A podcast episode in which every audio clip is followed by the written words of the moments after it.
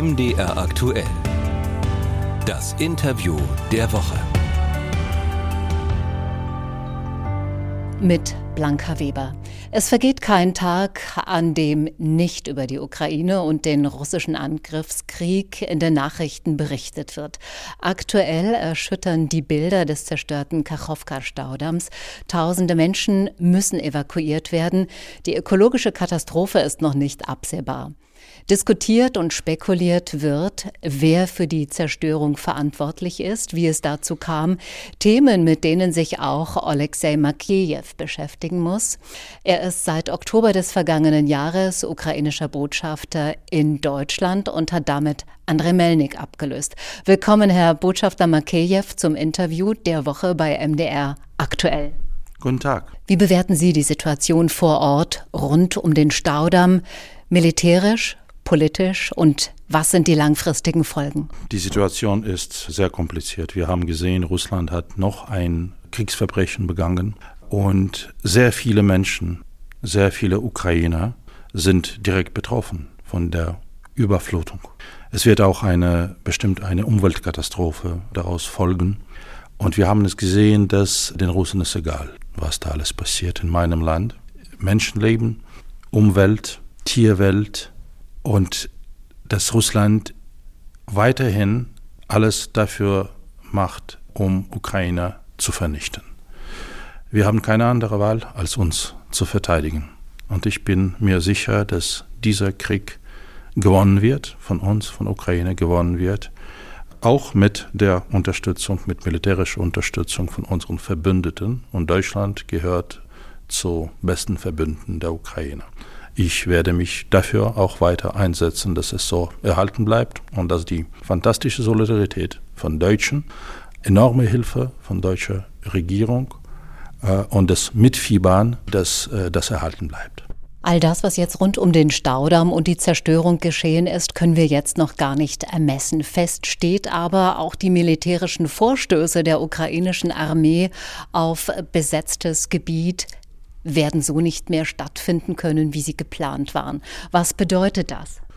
Ich bin etwas weit entfernt von der äh, militärischen Planung, aber ich glaube, dass unsere Militärs haben schon bewiesen, dass strategische Planung und taktische Durchsetzung von den Plänen sehr gut von unseren Frauen und Männern in Uniform.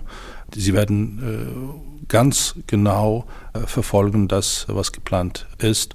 Ob es eine Änderung, einige Änderungen geben wird, kann ich Ihnen nicht sagen. Aber wir werden äh, diesen Krieg gewinnen müssen, äh, bis wir all die Gebiete der Ukraine und all die Menschen in den von Russland besetzten Gebieten befreien.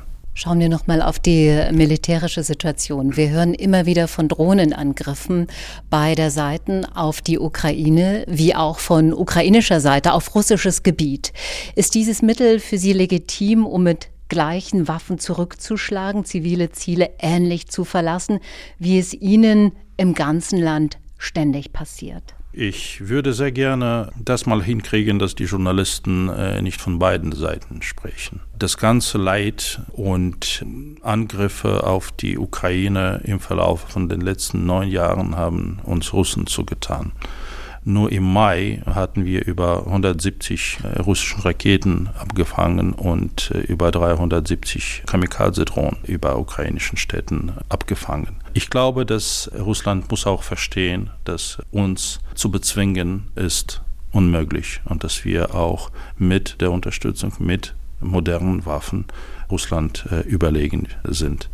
Wir haben keine Pläne, Russland anzugreifen. Wir befreien unser eigenes Land. Vielleicht trotzdem noch mal die Frage, wie erfolgreich sind Ihre Gegenangriffe auf russisch besetztes Gebiet? Die Meldungen sind sehr unterschiedlich. Die Meldungen werden unterschiedlich sein und das gehört auch zur Normalität, dass es nicht vorangekündigt wird. Wir werden das auch, ich als Botschafter werde äh, von den Berichten aus meinem Ministerium, von unseren Militärs das mitbekommen, was da alles passiert. Ich freue mich, dass Journalisten auch darüber berichten. Und sie machen auch eine sehr wichtige Arbeit, damit Menschen hier in Deutschland ein klares Bild haben, was in der Ukraine passiert und was Russland uns und ganz Europa, wie viel Leid uns Russland bringt. Russland setzt alles auf Zerstörung und vor allem auch auf das Demoralisieren der Ukrainerinnen und Ukrainer. Wie lange werden, wie lange können sie alle mit schwindenden Ressourcen noch durchhalten? Ich glaube, unser Durchhaltevermögen ist unermessbar. Wir haben es bewiesen. Wir äh, stehen sehr fest zusammen. Was uns stärker macht, ist natürlich Wut und Unterstützung von unseren Partnern. Wir fühlen uns gestärkt mit den Waffen, mit Finanzmitteln, mit humanitärer Hilfe von unseren europäischen Freunden und sehr viel kommt auch aus Deutschland. Einfach ist es nicht. Wir haben aber keine andere Wahl. Wir müssen kämpfen, wir müssen uns verteidigen und wir müssen unsere Menschen aus Gefangenschaft befreien. Wir sprechen mit Oleksiy Makeyev, dem ukrainischen Botschafter in Deutschland, hier im Interview der Woche bei MDR aktuell.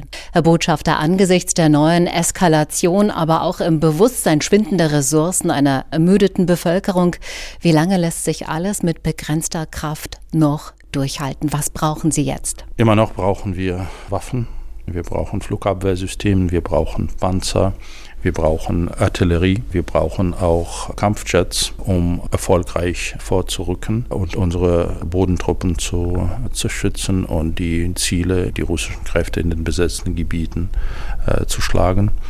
Wir brauchen auch politische Unterstützung. Es wäre sicherlich sehr gut, wenn Deutschen äh, verstehen, dass es auch im Interesse Deutschlands, dass Ukraine diesen Krieg gewinnt und schon bald EU- und NATO-Mitglied wird.